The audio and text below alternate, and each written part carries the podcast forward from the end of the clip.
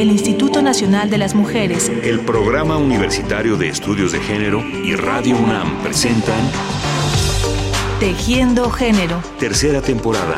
Porque solo a través de la equidad podremos construir una sociedad más, justa. Realmente no me gusta mi ciudad porque hay mucha inseguridad. Tengo miedo a salir a las calles. Incluso salgo con mi hija y tenemos miedo de que nos pase algo. Lo que a mí me gusta de mi ciudad es los parques.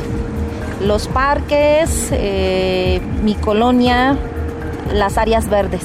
A mí no me gusta pasear sola porque tengo miedo que este, voy a estar sola y me, me, va a pasar algo. Y digamos, este, no me gusta salir sola, siempre me gusta salir acompañada. A mí sí me gusta pasear sola porque me gusta ver cada parte del parque, apreciar la naturaleza que tenemos. A mí me gusta pasear sola porque pues, me relajo, estoy pensando en los problemas que yo tengo. Bueno, yo pienso que los hombres no disfrutan mejor la ciudad, o sea, la disfrutamos más las mujeres, porque nos gustan este, la naturaleza. O sea, me gusta ver la naturaleza más que nada. Y los hombres pienso que no nada más caminan, pero por, por caminar, ¿no? Incluso luego pienso que lo hacen por ver a las mujeres. Yo pienso que los hombres disfrutan la ciudad igual que las mujeres todos disfrutamos donde vivimos, ¿no? Aprendemos a vivir en donde estamos y apreciar lo bonito que tenemos. Yo pienso que los hombres disfrutan la ciudad más que las mujeres, porque los hombres se pueden ir a diferentes lados donde las mujeres no pueden ir. Y luego si las mujeres van a esos lados, pues los hombres los ven mal. Lo que nos impide a hombres y mujeres disfrutar de la ciudad es la inseguridad, el tener miedo a salir solas o a salir solos, el miedo a que nos pase algo, a que nos asalten, inclusive a que nos secuestren.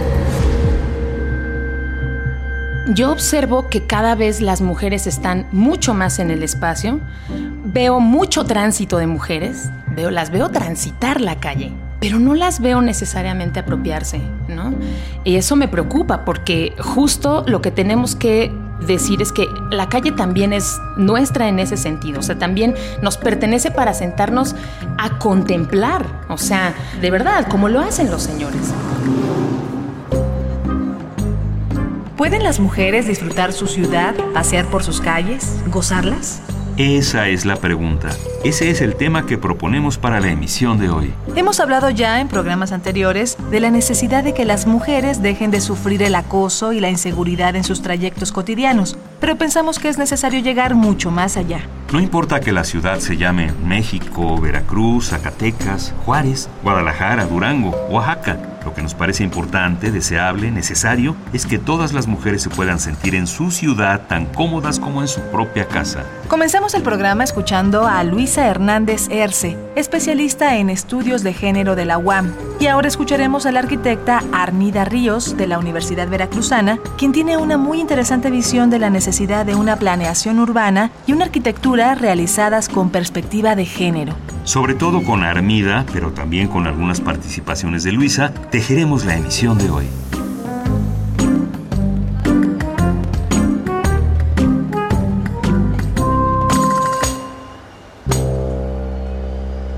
Pues el disfrute de la calle, el disfrute de la ciudad es un reto y es un tema muy apasionante para pensando las mujeres, ¿no? Es un tema que hemos poco a poco eh, ganado algo de terreno, pero todavía falta mucho por hacer. Y precisamente este disfrute de la ciudad y de la calle tiene que ver mucho con esta percepción, con cómo percibimos el mundo, con cómo percibimos la vida, ¿no? No nos es muy gentil la ciudad actual para irla disfrutando. Efectivamente, como dice la arquitecta Armida Ríos, la ciudad no es todavía un espacio gentil para las mujeres y son muchas las cosas que deben ocurrir para que lo sea. Algunas tienen que ver con el terreno de la reglamentación, pero otras más están en el terreno de los cambios culturales y de la acción de las propias mujeres. Hay una antropóloga que se llama Teresa Valle, que ella habla de un concepto que me gustó mucho porque como que sintetiza mucho esta cuestión y habla del derecho sentido, porque podemos hablar mucho sobre los derechos acerca de la ciudad que están escritos, ¿no? para las mujeres, ¿no? podemos conocer las leyes e incluso la ciudadanía las puede conocer, pero no existe ya como arraigado ese derecho, ese sentir que de verdad la ciudad nos pertenece, que esas leyes, que esas cosas que están escritas de verdad, de verdad pueden suceder y deben de suceder, ¿no? Pero creo que ese trabajo eh, va en dos sentidos. Uno es asimilar nosotras que sí tenemos el derecho a toda la ciudad y a disfrutarla, no a padecerla. Eso es bien importante y es como un reto que requiere mucho mucho arrojo, porque no es fácil, no es fácil enfrentarse a la ciudad y no es fácil decir esta ciudad es mía, ¿no? Y, y voy a luchar por ella, ¿no? Es algo difícil, pero creo que nos lo merecemos. Y la otra parte, pues, es cambiar esta circunstancia, ¿no? Cambiar este entorno que cree que no tenemos ese derecho, ¿no? Es como una lucha en estos dos sentidos, pero es algo que debemos de transformar, porque sí debemos disfrutar de la ciudad. Además que la ciudad es un, un lugar extraordinario y maravilloso. Las ciudades pueden ser, como bien apunta la arquitecta Armida Ríos, lugares extraordinarios y maravillosos. Es necesario volver los espacios relajados para todos. Pero, ¿en qué consiste eso? A mí me encanta este gesto que, que tienen muchos, eh, por ejemplo, no sé, cargadores o señores así que están trabajando en la calle, que se suben la camiseta y enseñan su barriga, ¿no? Me parece genial. O sea, yo digo, yo quiero hacer eso, ¿sabes? O sea, yo también quiero sentir que ese espacio público es mío de esa forma tan íntima, ¿no? Hace ya muchos ayeres, la escritora inglesa Virginia Woolf escribió que para que las mujeres pudieran abrirse a la creatividad y a la expresión, era necesario que pudieran construirse una habitación propia, un espacio solo para ellas en el que pudieran dar rienda suelta a su imaginación, a sus inquietudes, a su fuerza creativa. La arquitecta Armida Ríos lleva ese símil al tema de la ciudad y hace una reflexión muy motivadora. Esto de la habitación propia de, Virginia Woolf viene mucho, ahora sí que viene mucho a cuento con esto que estamos hablando.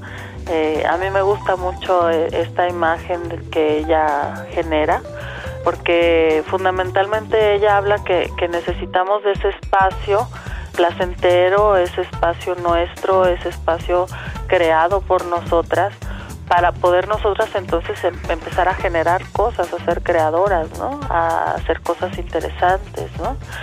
y entonces esto trasladado a la ciudad pues también sería como generar esos lugares, como esos pequeños oasis, ahorita se me vino esa imagen como del oasis, que pues es este lugar en el desierto que tiene agua, que tiene maravillosas plantas y un clima muy hermoso, ¿no?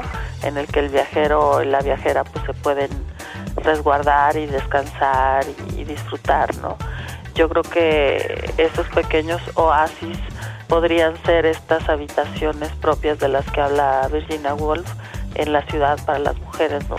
Esos lugares donde podamos sentarnos a leer un libro, podamos sentarnos a contemplar eh, el agua, a contemplar la lluvia, a oler, a sentir el viento, a acostarnos, a descansar un rato, ¿no?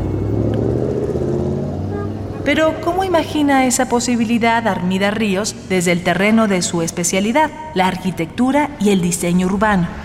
Desde el diseño arquitectónico y el diseño urbano creo que es un planteamiento muy importante tomar en cuenta la perspectiva de género. Creo que a las arquitectas y los arquitectos se nos enseña a diseñar desde una sola perspectiva, esta perspectiva de la que estábamos hablando antes. Todavía tenemos muy arraigadas cuestiones de la modernidad, cuestiones que surgieron en el movimiento moderno de arquitectura. Sin embargo, este pensamiento del movimiento moderno sí es un pensamiento eminentemente masculino pero es algo que prevalece todavía en las escuelas de arquitectura. Es como una forma de hacer arquitectura muy arraigada, ¿no? Pero eh, afortunadamente la arquitectura y el diseño urbano son disciplinas que tienen su esencia en el ponerse en los zapatos de otra persona. Entonces, no creo que sea una tarea muy difícil que las nuevas y los nuevos arquitectos puedan tener este cambio de perspectiva, porque es un ejercicio que hacemos eh, las arquitectas y los arquitectos diariamente, ¿no? Cuando nos encargan algún proyecto tenemos que ponernos en, los zapatos de nuestro cliente. La cuestión sería decir, a ver, eh, aprendamos cuál es esa perspectiva de las mujeres, ¿no? Abramos los ojos, conversemos con mujeres, ¿no? Entendamos cuál es esta forma de ver el mundo y, de ahí partamos, ¿no? De ahí partamos para poder diseñar cuestiones distintas, ¿no? Creo que incluso el proceso de diseño tendría que cambiar, pero es algo que tenemos que ir construyendo, que tenemos que ir aprendiendo a hacer. En acciones concretas, desde el diseño urbano, yo creo que algo fundamental es trabajar el espacio público y la calle. Yo creo que trabajar con, con estas cuestiones de las que hablábamos al principio, eh, la movilidad. La movilidad nos da mucho esa forma de, narrar la ciudad, esa forma de entenderla. Entonces, si transformamos esa movilidad, si transformamos la forma en la que nos movemos en la ciudad, vamos a transformar la forma en la que percibimos la ciudad y en la que hacemos nuestra la ciudad. Por otro lado, insisto, la calle es fundamental. Si se transforma la calle, yo creo, casi lo puedo apostar, que se transforma la ciudad completa, la vivienda, los centros de trabajo, los centros de ocio, todo, porque la calle es, el elemento configurador de la ciudad. Entonces creo que ahí está el trabajo más importante en la calle, porque es lo más visible y además es lo que comunica lo público con lo privado. Es, es como esa transición mágica casi, en la que pueden pasar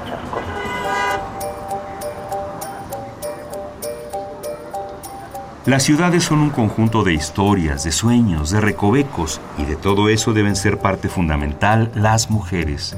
Yo creo que esta visión con perspectiva de géneros beneficia a todas y a todos. Ya hay una, un origen, una semilla de ciertas estructuras que ya existen, que sí, si bien tienen una perspectiva masculina, pero se pueden ir sumando capas, que eso finalmente es la ciudad, es una suma de capas, es un palimpsesto, ¿no? Que dicen muchos teóricos de la ciudad. Entonces esas capas pues son distintas perspectivas, pero que tienen que estar ahí. Entonces creo que nos beneficia a todas y a todos. La arquitecta Armida Ríos vive en Jalapa, pero es una mujer de muchas ciudades. Los azares de la vida, del estudio y del trabajo la han llevado a varias de ellas, y su manera de percibirlas es algo que contagia y emociona. Yo he visitado y he vivido en algunas ciudades de México y el mundo y no puedo decir que haya una que tenga como muy bien aplicada la perspectiva de género o que esté muy muy bien trabajada o que sea perfecta. De hecho yo creo que las ciudades no deben de ser perfectas porque su encanto también está un poquito en el caos de repente, un poquito en, en esa imperfección y en lo que podemos transformar con esa imperfección, ¿no? Pero sí creo que hay ciudades encantadoras, que hay ciudades que debemos tal vez tomar como ejemplo que tienen un encanto muy particular, que tienen, que son acogedoras. Yo luego las les llamo bálsamos, ciudades bálsamos, ciudades que curan. Pues quisiera terminar esta charla eh, hablando un poquito de, un grupo de artistas que a principios del siglo XX exploraban la ciudad de una manera muy distinta a, a como se exploraba en aquel entonces. Estos artistas se llamaban los situacionistas. Eran un grupo de varones, por supuesto, porque pues para las mujeres no era tan fácil aproximarse a la ciudad como lo hacían ellos por las condiciones de la época, pero ellos se movían con un proceso que ellos llamaban deriva. A partir de, de esto de los situacionistas, pues yo me he puesto a reflexionar que qué bonito sería que nosotras como mujeres pudiéramos formar un grupo así, pudiéramos formar grupos de mujeres situacionistas que con una perspectiva creativa, artística, lúdica, pudiéramos ir y venir por la ciudad a la deriva, recorrerla, sentirla, vivirla de una manera muy placentera. Es un reto que, que tenemos enfrente, pero que es una manera, una imagen tal vez como que nos puede guiar a lo que quisiéramos llegar para tener ciudades con perspectiva de género, que no solamente se trata de una cuestión de seguridad, de una cuestión de tenencia de la vivienda o del suelo, sino que va más allá, que también se trata de emoción, de recuerdos, de memoria, de percepción, de experiencia. Y, y creo que es algo bueno para reflexionar. Muchas gracias a la arquitecta Armida Ríos y a la investigadora Luisa Hernández Erce por haber compartido con nosotros sus entusiasmos y sus reflexiones. Y a ustedes, gracias por escucharlas con atención. Hasta mañana. El Instituto Nacional de las Mujeres, el Programa Universitario de Estudios de Género y Radio UNAM presentaron Tejiendo Género. Tercera temporada. Porque solo a través de la equidad podremos construir una sociedad más, más justa. justa.